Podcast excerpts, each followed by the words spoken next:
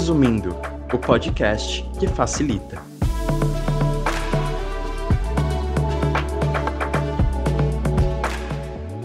Bem-vindo ao Resumindo, o podcast que facilita. Semanalmente, simplificamos aquilo que está complicado de entender. Conceitos, palavras, paradoxos, tudo vale. Só não vale ficar confuso. Para nos ajudar nessa missão, contamos com uma especialista convidada, que vai conversar com a gente sobre um tema específico. Assim, você que nos ouve pode dar sua opinião aonde estiver, sabendo do que fala. Eu sou Leonardo Menezes, o anfitrião desse papo. Hora de resumir.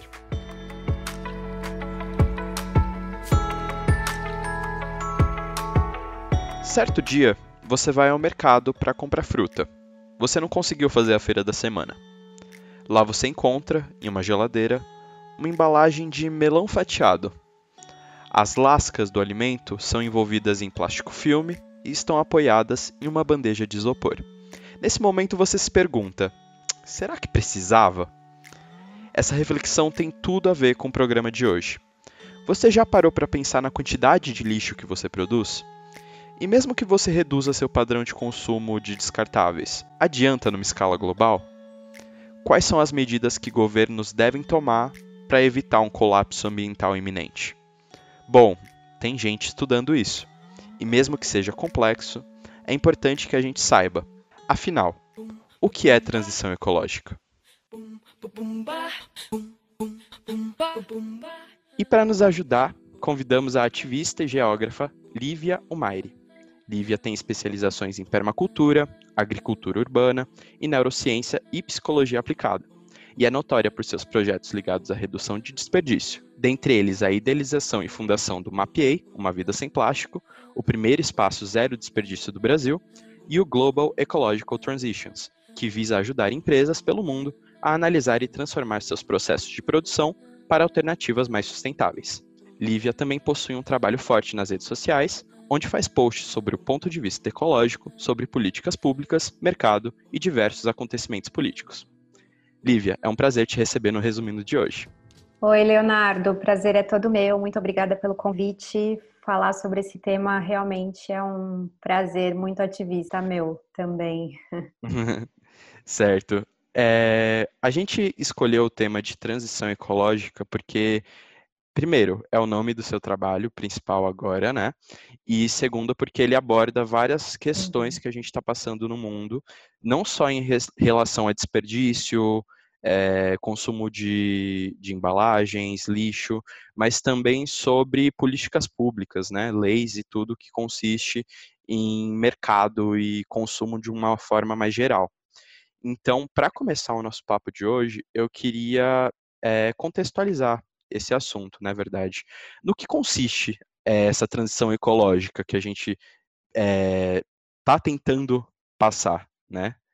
Assim, transição ecológica foi um termo que, que eu cunhei, eu digo, eu falo mais que eu fiz um download da Biblioteca do Universo, é, quando eu, eu convivia todos os dias com a questão da, da loja que eu fundei, né, em São Paulo, e nas explicações que eu tinha que fazer para as pessoas em relação, por exemplo, ao shampoo sólido para o shampoo em barra ou da pasta de dente para essa pasta mais, mais natural, enfim. E também depois entendendo todo o processo que eu tinha passado ali com a minha família, eu concebi esse termo porque eu acreditava que as pessoas estavam fazendo escolhas e que um conjunto de escolhas chegavam ou produziam uma transição que naquele momento e para aquele tipo de negócio que eu estava é, trabalhando, né, enfim, colocando para frente, é, era uma transição ecológica, né? É, depois, logo na sequência que eu concebi esse termo, eu comecei a ficar com uma pulga muito forte atrás da orelha e falar, deve ter alguma coisa acadêmica estudando esse termo, né? E devem ter categorias, enfim. E mergulhei muito fortemente nas pesquisas acadêmicas para procurar transições ecológicas e realmente não tem um estudo que né, uma teoria ou alguma coisa que define, alguma coisa escrita, assim, transições ecológicas. Mas eu achei algo muito próximo, que se chama teoria das transições, né? Tem teoria das transições para a sustentabilidade, e aí tem esse campo de pesquisa que categoriza diversos fenômenos dentro de processos né, ambientais persistentes e como é que faz para a gente, então, enquanto sociedade, transitar de um sistema menos sustentável para sistemas mais sustentáveis. Então, hoje, academicamente, é o que eu estudo, né, teoria das transições, e faço essa aproximação e, e, e dentro do, do, dos termos acadêmicos eu também é, inseri essa questão do transições ecológicas, né?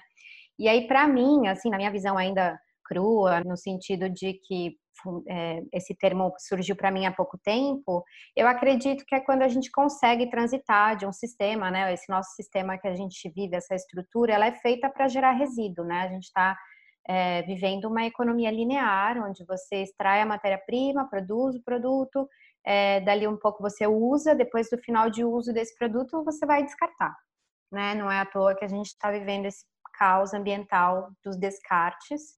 Acredito, então, que o termo transições ecológicas é quando a gente consegue transitar, então, desse sistema que é linear, né, que gera descarte, que gera resíduo, e a gente consegue ir para um outro tipo de sistema, um outro conjunto de escolhas, seja de consumo, de projetos, né, de vida, de estilo de vida, que são relações mais benéficas ou mais simbióticas com o nosso meio, com a nossa cidade, com a nossa e que no fim tem uma, um objetivo de ser mais ecológico, no sentido de ser mais é, não tão impacto negativo para a natureza.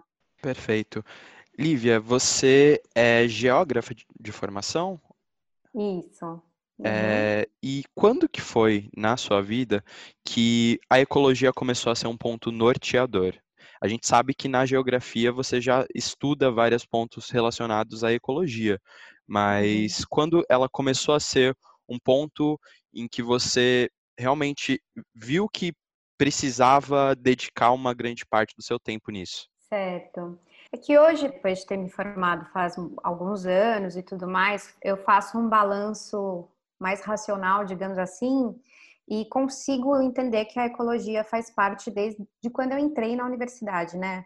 É, a ciência geográfica é, tem estudos muito focados né, na, nas ciências naturais, ambientais e também humanas e físicas, né? A geografia é uma, é uma ciência muito ampla, né? Você consegue é, tem até essa dicotomia dentro da geografia entre geografia física e geografia humana, que a gente ao longo da, da, da universidade vai debatendo isso, né, aprofundando essas, essas questões para a gente entender que tudo é espaço geográfico, né, e tudo se dá no espaço geográfico. Mas é, eu tive uma sorte de ter ido fazer uma universidade que, que tinha um pessoal assim muito engajado em permacultura, em agricultura urbana. E aí eu que era uma uma adolescente, né, uma, uma, adolescente da cidade, nascida e crescida em São Paulo, nunca tinha reparado num ciclo completo de uma árvore, né? De dar frutos ou de, de cair as, as folhas no inverno. E quando eu me mudei para Florianópolis para viver essa minha fase da universidade, eu comecei a ter contato com a natureza e eu ficava um pouco chocada, porque para mim era tudo tão novo, né? Só que isso é tão parte do ser humano, a gente é separado, né? No nosso cotidiano, nesse nosso formato de vida, a gente é, é separado da natureza. E quando eu me aproximei da natureza, eu fiquei um pouco chocada com o que eu estava descobrindo, né? Então foi uma fase muito incrível para mim, assim. E aí, desde o primeiro semestre da universidade, eu já me envolvi com os projetos de pesquisa relacionados à agricultura urbana e depois fiz duas formações em permacultura, permacultura no caso, né? E trabalhei com permacultura urbana, agricultura urbana durante todo o processo da universidade daí. Então, eu acredito que minha relação com a ecologia e com essa parte é, de estudos, né, é, da natureza começou logo que eu ingressei na universidade. Entendi. Então era muito daquele enfrentamento que a gente tem quando a gente sai de um aspecto totalmente urbano, né? É, a gente está uhum. sempre muito em, em, conexão com o que a gente aprende de consumo, né? Desde pequeno.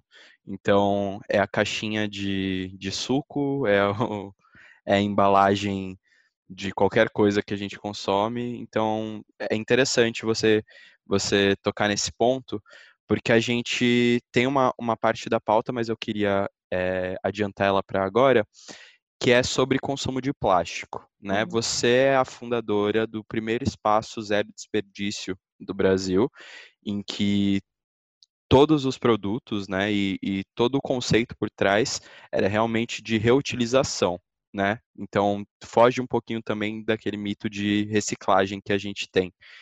É, por que é importante hoje se preocupar tanto com o consumo de plástico? É verdade que a gente consome um cartão de crédito por ano?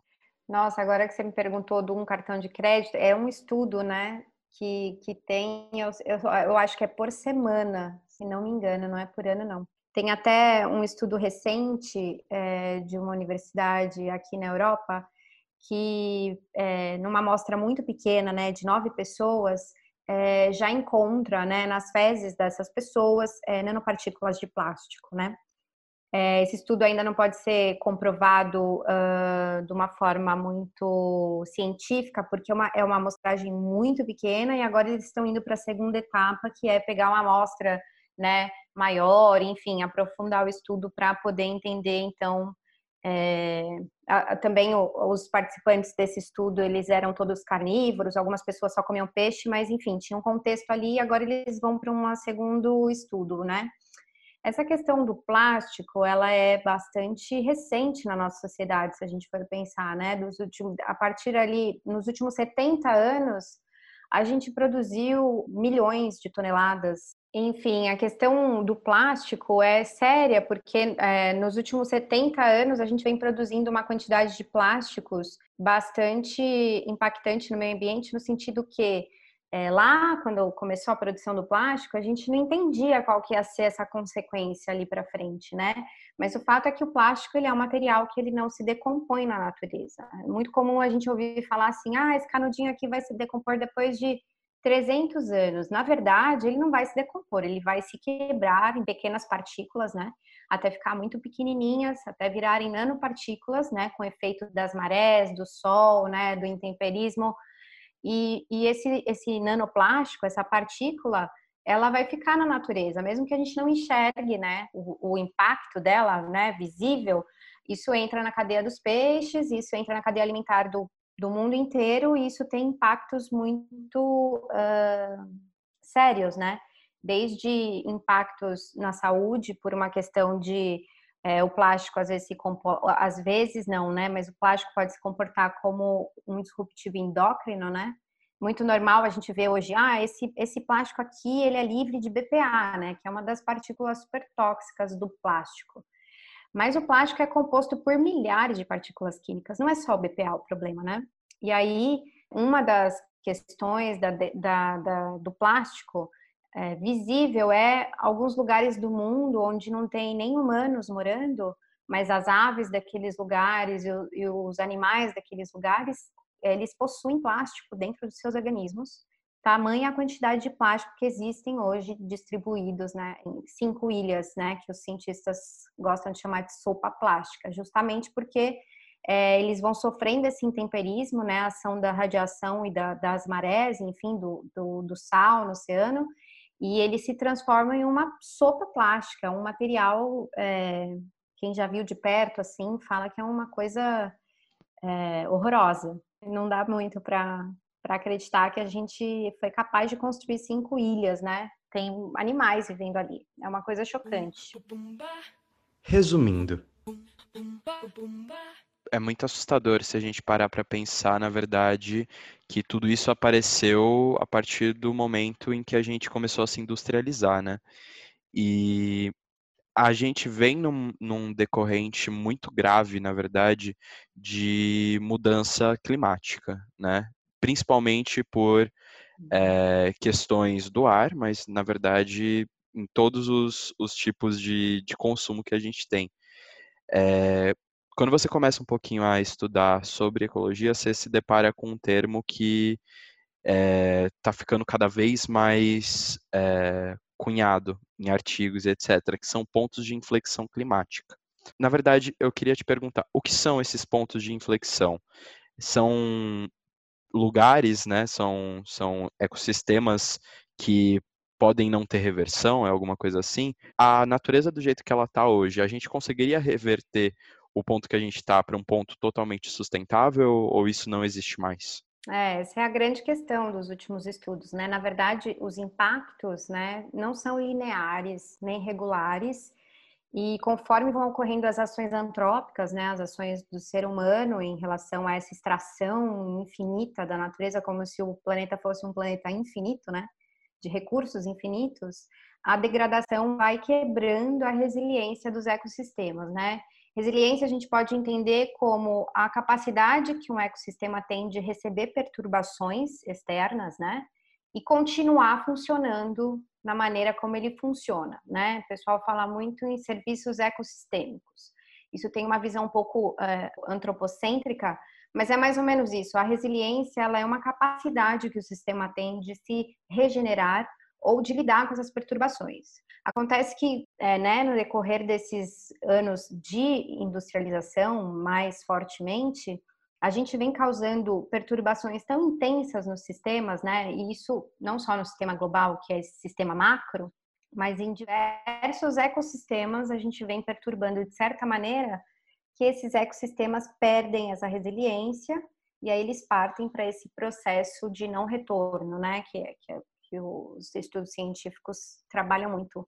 Um exemplo muito prático disso, assim, muito importante de falar, é a questão do cerrado no Brasil, que o cerrado ele é considerado por um consenso científico do nosso país que ele já está num ponto de não retorno, né? Ele já foi tão degradado, tão explorado que ele é considerado praticamente extinto, né?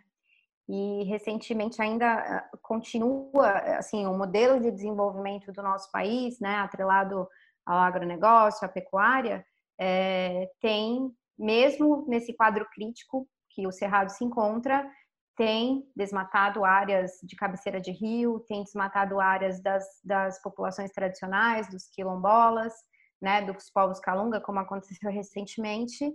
E isso é muito preocupante, né? Porque o cerrado, só fazendo um adendo, claro, todos os ecossistemas são muito importantes, mas a, a, a conformação do cerrado, ele é um berço de águas, porque ele é um um tabuleiro imenso, né, uma parte muito alta onde chove e ele é responsável por 75% das nascentes das bacias mais importantes que o país tem.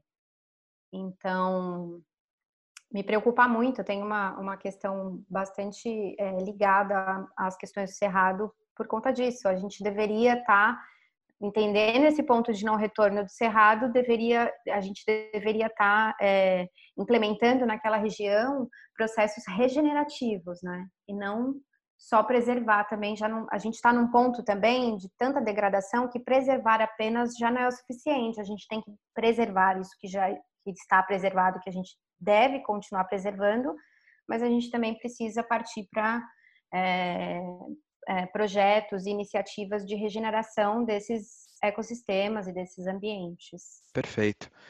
Lívia, hoje, né, num uhum. contexto totalmente urbano, mas não só urbano, acho que até se a gente for para o campo isso também acontece, a gente tem uma mania, isso falando numa forma de mercado, né? A gente tem uma mania de consumir as coisas é, totalmente embaladas, né? Se a gente for parar para pensar numa fruta, a fruta tem a própria embalagem natural e orgânica dela, que é a casca, mas mesmo assim a gente consegue encontrar no mercado um isopor com frutas fatiadas, coberto por um plástico filme e numa bandeja de isopor, tudo plástico, né? É, só que isso não parte propriamente dito, claro, existe uma demanda, mas não parte propriamente dizendo do consumidores, parte também do mercado, né? Você tem um trabalho muito interessante nas suas redes sociais, é, falando sobre políticas públicas, falando sobre consumo, falando sobre mercado, é, projetos de lei. Hoje, mesmo que as pessoas mudassem seus hábitos de consumo, será que isso adiantaria? Até que ponto é, lutar pela ecologia também é uma questão política? Ou só é uma questão política? Hoje em dia, assim, eu tenho me questionado muito, assim, né, de, desde que eu entrei na universidade e tal, eu acho que não existe mais o que não é político e o que é político, né? Consumo é um ato político, a alimentação que você escolhe ou que você pode escolher, né? Não é todo mundo que pode escolher, é um ato político, enfim. E aí eu acredito assim, esse, essa questão das frutas embaladas, dessa quantidade de plástico, tudo isso é um reflexo, né, dessa construção de sociedade industrial que a gente vê, né, a questão, isso está muito atrelado, por exemplo, a uma venda de praticidade, né, porque as pessoas não têm tempo de se dedicar a, a, a, produzir os seus alimentos em casa ou fazer suas marmitas. Elas, quando eu conversava muito, um ponto maior era que as pessoas chegavam tão cansadas em casa que, que elas não tinham é, tempo e energia para produzir os seus próprios, os seus próprios alimentos, para levar um alimento às vezes até não por nem por conta do plástico às vezes, mas mais saudável para o trabalho, sabe? Então, a gente tem que lembrar que não, esse resultado que a gente vê, né, eu costumo dizer que é um resultado, ele é esse resultado dessa vida que a gente veio construindo, de, de escassez de tempo, de correria, de, de enfim, de todos esses aspectos que a gente é, vive muito bem num dia, é, no dia a dia, né, dentro de uma cidade, principalmente, né, onde eu fundei o espaço, é, o, o, o, potencial né, da, de São Paulo para produzir é, uma vida corrida é, é imbatível. Quando eu voltei da universidade para São Paulo, eu levei uns tempos para me adaptar, assim, porque eu já estava num ritmo de vida mais desacelerado, né? Apesar de estar morando em Florianópolis, que é uma cidade, mas a, a escala é diferente. E quando eu voltei para São Paulo, eu fiquei muito assustada, sendo que eu nasci e cresci em São Paulo. Então, é, lembrar que, que isso é uma, um reflexo desse nosso modo de viver, né? E aí, quando tem essa proposta de transição ecológica, existe lá no, né, no fundo dessa proposta também uma mudança de vida, desse modo de vida que a gente tem, né? É, muito a gente tem ouvido falar em teorias, né, como bem viver na América Latina ou do decrescimento na Europa, teorias que estão trabalhando um pouco essa questão de que o crescimento não pode ser mais atrelado à prosperidade, né? Que a gente precisa é, fazer produzir um desacoplamento da economia e do crescimento à qualidade de vida, né? E aí até no decrescimento tem pessoas e, e, autores trabalhando dentro dessa teoria falando que a gente na verdade precisa decrescer ao invés de crescer, né? É, diminuir, parar muitas produções, é, fazer uma, uma redistribuição do tempo de trabalho entre as pessoas, as pessoas diminuírem seus tempos de trabalho. A gente não consegue imaginar um mundo desacelerado, a gente não consegue imaginar um mundo onde a gente não precise comprar produtos todos os dias. Só que, por outro lado, quando você está estudando e está dentro do campo das ciências ambientais, de todas as questões da, das mudanças climáticas, é inevitável né? Você tentar buscar alternativas no qual a, a gente pare de extrair matéria-prima e que a gente não só pare de extrair, né, e preserve, mas como a gente também institui então agora os sistemas regenerativos, porque a gente não tem, né, de acordo com o consenso científico global, a gente tem aí essa década para reverter um pouco, é, você perguntou um pouco do ponto de retorno aí no começo, eu não diria nem que é ponto de retorno, é um, é um, são 10 anos para a gente parar e rumar para outro lado, e a gente vai ter que fazer uma corrida para isso acontecer, né? É isso que a teoria das transições fala. Quais são os sistemas, então, mais sustentáveis, né? Qual é o modelo de agricultura mais sustentável? O agronegócio não, não, não, tá, não, não é sustentável? Qual, qual que vai ser a alternativa para esse agronegócio? No Brasil tem o pessoal trabalhando com agrofloresta, permacultura, enfim, são movimentos muito incríveis que têm muito mais agregação de pessoas, onde é, as pessoas são mais saudáveis, onde os sistemas, né? O agronegócio ele é um sistema totalmente mecanizado, emprega super pouco para o valor que ele gera, né? Apesar dele ser responsável por grande parte do PIB do país, os outros sistemas que não têm essa condição, né, que não é uma, um sistema mecanizado, que precisa de mais mão de obra de pessoas, de seres humanos, ele não tem esse retorno, mas ele tem um retorno ambiental e social que quando você, se a gente pudesse em algum momento assim colocar na ponta do lápis, a gente ia ver que é impagável o retorno que uma agrofloresta ou que um sistema agroflorestal tem em relação ao agronegócio para o mundo, para o planeta, para as águas, para os resíduos, para os lençóis freáticos, né? A gente não está sabendo, acho que até a comunidade científica está, e algumas pessoas da sociedade civil e tal, mas é, quando a gente vai para o âmbito das políticas, né, e das empresas, né, essa disputa entre poder, é, é, é essa disputa ela tá, ela não está deixando a gente enxergar o quão degradante é esse nosso modo de vida, eu acredito. É, Lívia, perfeito o seu ponto. Eu acho que, na verdade, enquanto a gente seguiu o sistema de industrialização e de capitalismo tardio que realmente gerou esse tipo, esses tipos de problemas ecológicos, eu acho que a gente não vai conseguir voltar, né? Então, é, o processo de transição ecológica, eu acho que ele passa por um processo de ressignificação econômica também, né?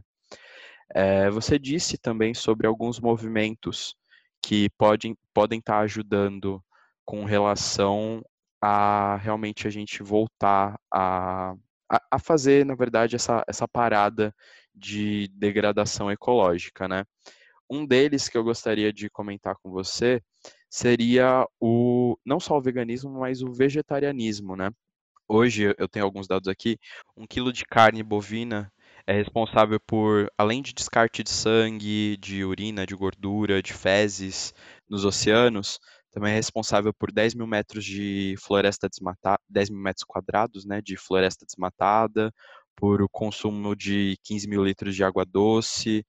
Tem todos esses processos que, além de serem é, de crueldade animal, também são processos de degradação ecológica. Qual é o papel hoje do vegetarianismo na defesa ambiental? Porque hoje não é só mais uma, uma questão de defesa dos animais, ela passa por isso também, né? É muito importante falar, eu acho, assim, de movimentos é, que trazem consigo essas, essas alternativas mesmo, né? A questão dos movimentos sociais, a grande questão dos movimentos sociais é que eles são grandes indicadores de transformações é, futuras sociotécnicas, né?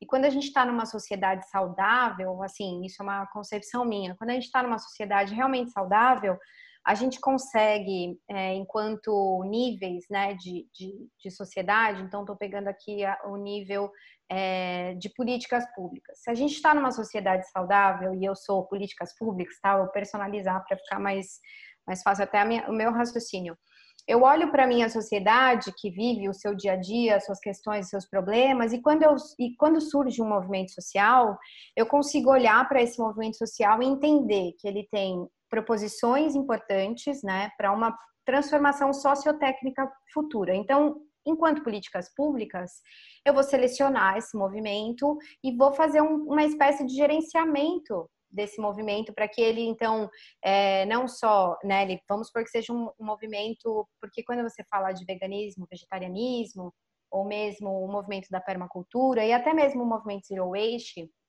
numa concepção global, eles já são movimentos um pouco mais maduros, né? Mas se a gente for pensar no início, quando eles nasceram, eles nasceram de indivíduos, né? E aí indivíduos foram compartilhando práticas, compartilhando filosofias, compartilhando questões, e aí é, se institucionalizando e formando uma estrutura de movimento social, né? E enquanto políticas públicas, a gente pode selecionar esses movimentos e fazer um gerenciamento de transição com esses movimentos. Então, quando eu falo do movimento Zero Waste, por exemplo, ele é tipicamente um movimento que poderia, no Brasil e em outros lugares isso acontece em certa medida, mas ser selecionado enquanto um movimento que está tendo, ou que faz, na verdade, uma proposta sociotécnica, uma mudança de, de perspectiva sociotécnica. Quando eu precisei fundar o espaço, precisei, assim, parece que eu precisei, não, quando eu quis fundar o espaço, é, eu tive que trabalhar toda a cadeia produtiva que ia me fornecer diversos produtos que eu selecionei, mas para que eles me entregassem sem plástico, para que as embalagens fossem alteradas, para que as etiquetas que contivessem poliéster fossem alteradas por uma 100% algodão, ou que fosse alterada por um tecido do resíduo da indústria têxtil. Então, pense, esse nível de transformação é um nível sociotécnico que transforma modo de fazer através dos indivíduos. É uma junção né, de ação que vai deflagrar lá na frente, ou poderia deflagrar lá na frente, em novas regras sociais, por exemplo. Aí depois surgiu a loja, depois surgiu a lei do canudo, né? Logo na sequência, primeiro, durante a abertura da loja, é, teve a proibição da lei dos canudos no Rio de Janeiro, depois teve a proibição em várias cidades litorâneas, em São Paulo, enfim. E, e, também teve a instituição, veja o nível da política, como que ela vai podendo, caso ela, ela trabalhe para isso, digamos assim, é a proibição com a lei dos descartáveis é, em São Paulo, por exemplo, que com, essa, com esse contexto de pandemia, a gente não sabe se vai para frente ou não, né? Mas imagina que é, existem esses indivíduos que sabem como fazer isso, Aí tem esses espaços, né? Não tem mais só a Mapiei hoje no Brasil, mas tem o Mercado Sem Lixo em Florianópolis, tem o Mercado em Brasília, tem alguns outros sendo abertos em outros lugares. E aí esses lugares também estão preparando seus fornecedores. E aí tem essa lei, por exemplo, em São Paulo, entende como tudo vai se encaixando e formando uma nova estrutura de fazer, Sim. de um fazer diferente? Isso é o que a teoria das transições trabalha. Como que a gente faz para conformar tudo isso e, transformar isso numa nova estrutura? Não é tão a curto prazo assim. A gente e aí isso me preocupa um pouco, porque esse consenso científico de 10 anos, é, dentro dos estudos, por exemplo, de teoria das transições, a gente está olhando com, uma, com uma, uma questão temporal, às vezes, de 50 anos, para que uma mudança sociotécnica seja feita e aconteça, seja gerenciada e possa se transformar, então, numa mudança sociotécnica estrutural, digamos assim. Então, isso me preocupa um pouco, não, não que seja para a gente desanimar, mas para a gente olhar para a realidade e pensar o, quão que a gente, o quanto a gente precisa ainda caminhar para construir essas novas estruturas, né? São vários sistemas que precisam se unir e formar essa estrutura e alternativa possível, né? É, é, ouvindo você falar, é, é tanto desesperador quanto esperançoso, né? Porque a gente vê Ai, que, que é... porque a gente vê que na verdade a gente está num ponto muito crítico, mas que vem surgindo muita coisa e eu acho que é um sintoma de que todo mundo está meio que caindo a ficha. Aproveitando isso, a gente já está caminhando para o uhum. nosso fim de pauta. É, eu não sei direito o ano, mas existia uma, um estudo da Associação Brasileira de Empresas de Limpeza Pública e Resíduos que falava que o brasileiro, por dia, é, produzia um quilo, em média de um quilo de lixo, né? E isso aí corresponde a 24 milhões de toneladas no final do ano. O ouvinte que está ouvindo hoje o resumindo, né? Ele pode ter, assim como eu, ficado mais esperançoso e ele quer começar a assumir o papel dele e ser responsável pelo papel dele nessa transição ecológica. Ele deve começar por onde? A, é, supondo que essa pessoa hoje vive num contexto em que ela está inserida é, nesse tipo de consumo, em que ela está inserida, por exemplo, num, num espaço urbano, ou então mesmo de campo, mas que seja inserido nesse tipo de, de lógica, como essa pessoa consegue começar a pensar nisso e a fazer, né? É, primeiro, antes, gostaria de fazer só um pequeno adendo nessa resposta, porque ela é, ela é complexa, né, na verdade, porque ela sim, vai esbarrar sim. na questão de quem pode e quem não pode consumir, né? Perfeito. Quando a gente faz essa análise de quanto por dia a gente está produzindo de lixo, é uma média, né? Mas quando você separa isso em periferia e centro, isso, isso acontece, engraçadamente, isso acontece seja no âmbito de uma cidade, de um município, ou até mesmo de um país, ou até mesmo globalmente, né? Então, quando você parte para o centro do, do sistema capitalista, os países centrais do sistema, eles produzem, em média, um pouco mais de 2.600 quilos por dia enquanto a periferia do sistema produz um quilo por dia. Quando você diminui a escala e vai para uma, por exemplo, para a questão de São Paulo, a região central de São Paulo, então, produz mais ou menos, em média, 2,5 é, quilos por dia e a periferia vai produzir um quilo por dia. Então, quando a gente está falando de consumo, a gente precisa, é, como você colocou em algum momento aqui de algumas perguntas, a gente precisa olhar, então, também para essa, essa questão mais aprofundada do que, que é essa atividade de consumo, né? Agora, a pessoa que está interessada em, né, que tá, quer diminuir os seus resíduos e sua, o seu consumo, que ela possa escolher isso, é, eu acredito que a, a, melhor, o melhor início é fazer uma análise do que, que ela consome, né? Então, olhar para a sua lata do lixo ali todos os dias, às vezes, se você puder acumular isso durante um mês, sem jogar nada fora, né, do que é reciclável, claro, não estou falando do orgânico, mas se você puder acumular na sua, na sua casa, você vai, é, se você tiver uma vida normal de consumo, né, esse normal entre aspas, de novo, é, você vai ver que você produz, assim, uma quantidade é, incrível de resíduos, né? Não sei mais, é, na minha imaginação eu não tenho mais esse objeto, mas eu sei que tem a, a, a caixinha Tetra Pak do suco, a, o potinho da manteiga, enfim, tudo isso gera um descarte, né? E aí quando você vai ver no final do mês, você tá ali com, se você estiver consumindo 2 quilos por dia, no final do mês, vamos fazer as contas, né? Do quanto a gente produziu. Então, em primeiro lugar, análise do que, que eu estou produzindo.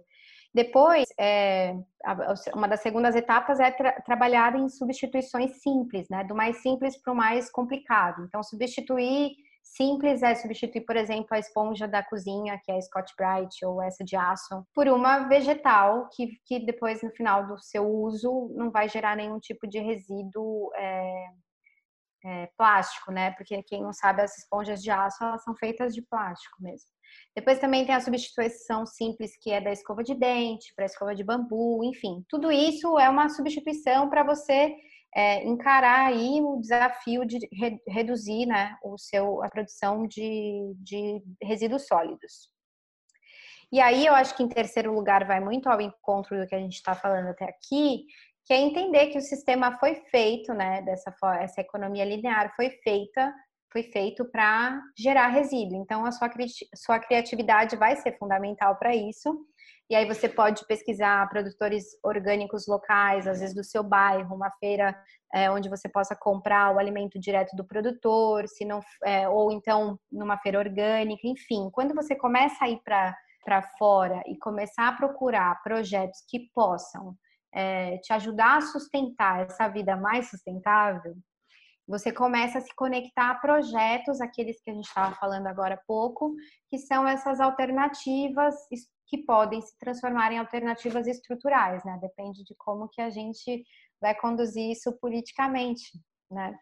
Mas daí você então vai se tornar um cidadão ativo, né? Não só na redução dos resíduos, que esse é um primeiro passo, mas você vai se transformar num cidadão ativo é, que financia diretamente esses projetos que por outro lado, esses projetos te suportam numa vida muito mais sustentável, muito mais saudável também, né? Comer alimentos orgânicos ou de produtores locais, eles têm uma importância para a saúde muito forte. E aí acredito que depois disso a gente vai se transformar em, assim, claro, isso é uma jornada, né? Mas a gente vai com certeza conseguir se aproximar é, de pelo menos projetos alternativos de uma sociedade diferente do que a gente vem construindo, né? Construir relações mais importantes, mais conectadas a esses projetos, é, de mudar totalmente o nosso pensamento em relação ao consumo, né? Substituir esse consumo por experiências. Às vezes tem pessoas que militam aí nessa área de que a experiência, né? É, às vezes é muito melhor do que um produto. Eu sou uma das adeptas dessa ideia. Lindo, é isso. É, Lívia, muito obrigado por ter conversado com a gente. A gente está caminhando agora para a nossa última pergunta e a gente sempre faz uma pergunta relacionada a futuro, né, para todos os convidados que vêm aqui. Geralmente é o futuro do assunto que a gente está sendo que está sendo a nossa pauta, né? Então, o futuro do cinema, o futuro do podcast, o futuro. Mas a gente hoje resolveu adaptar essa pergunta para do, dois cenários e a gente gostaria que você opinasse. É, qual o futuro hoje que a gente pode imaginar do mundo com e sem essa transição ecológica? Com e sem essa, esse despertar coletivo? Ah, eu acho que sem essa transição global, ecológica, a gente não vai chegar mais muitos anos para frente.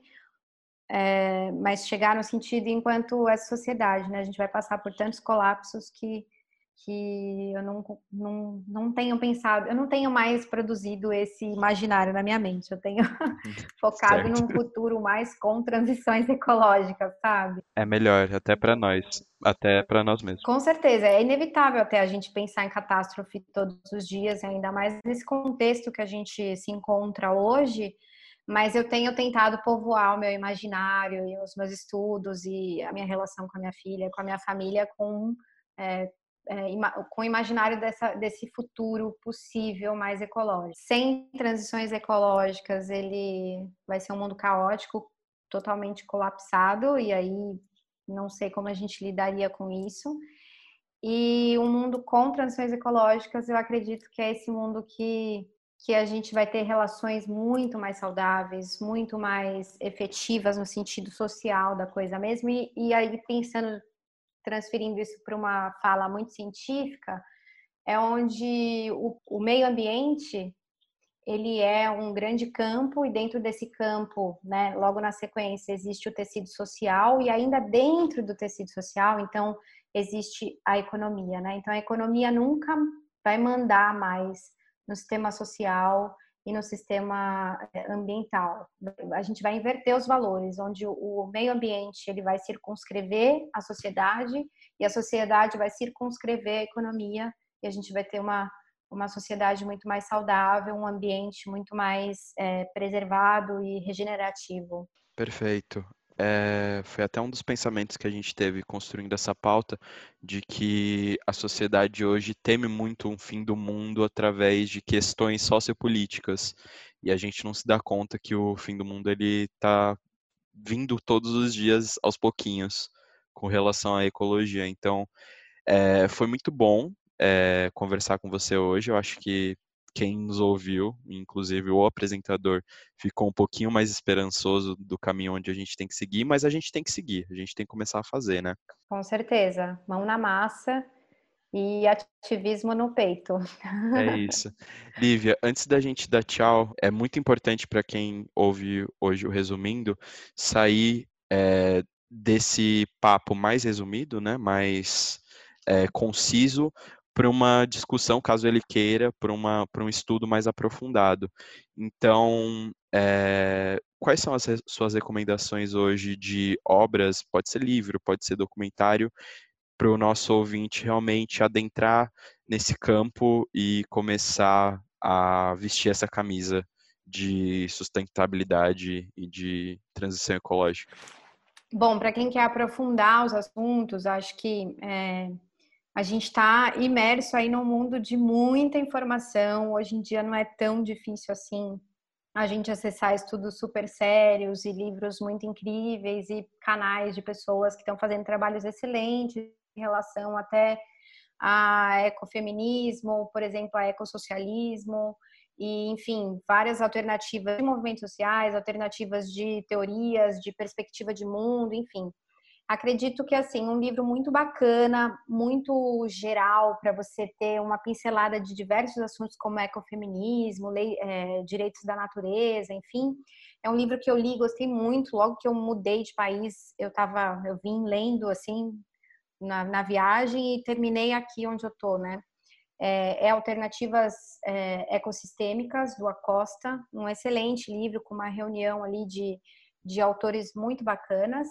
E um livro, assim, que eu acho muito essencial para a gente entender essa questão mais aprofundada é, de, da questão da degradação ambiental e da questão da opressão da mulher e todas essas correlações, assim, que a gente pode fazer mais aprofundadamente, é o livro Ecofeminismo da Vandana, que é uma super incrível cientista que eu tenho gostado muito e até um livro dela recente que ela fala sobre a colonização da mente também, quem quiser procurar, acho bem excelente.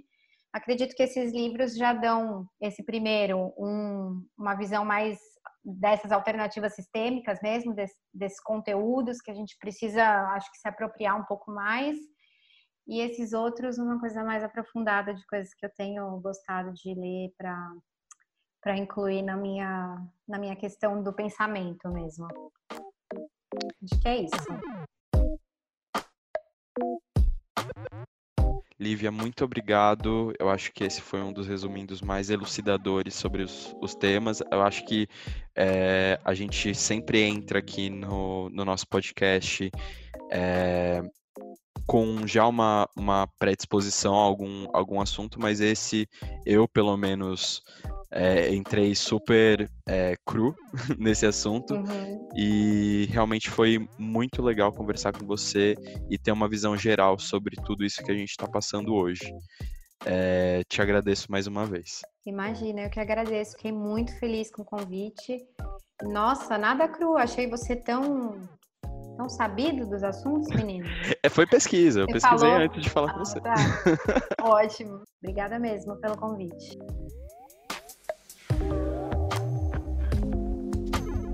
Esse foi o Resumindo. Foi bom ter sua companhia novamente. Não se esqueça de nos seguir no Instagram, arroba resumindo podcast, para não perder nenhum lançamento de episódio e também ficar por dentro de todas as plataformas que pode nos escutar. Nos vemos no próximo episódio. Até mais!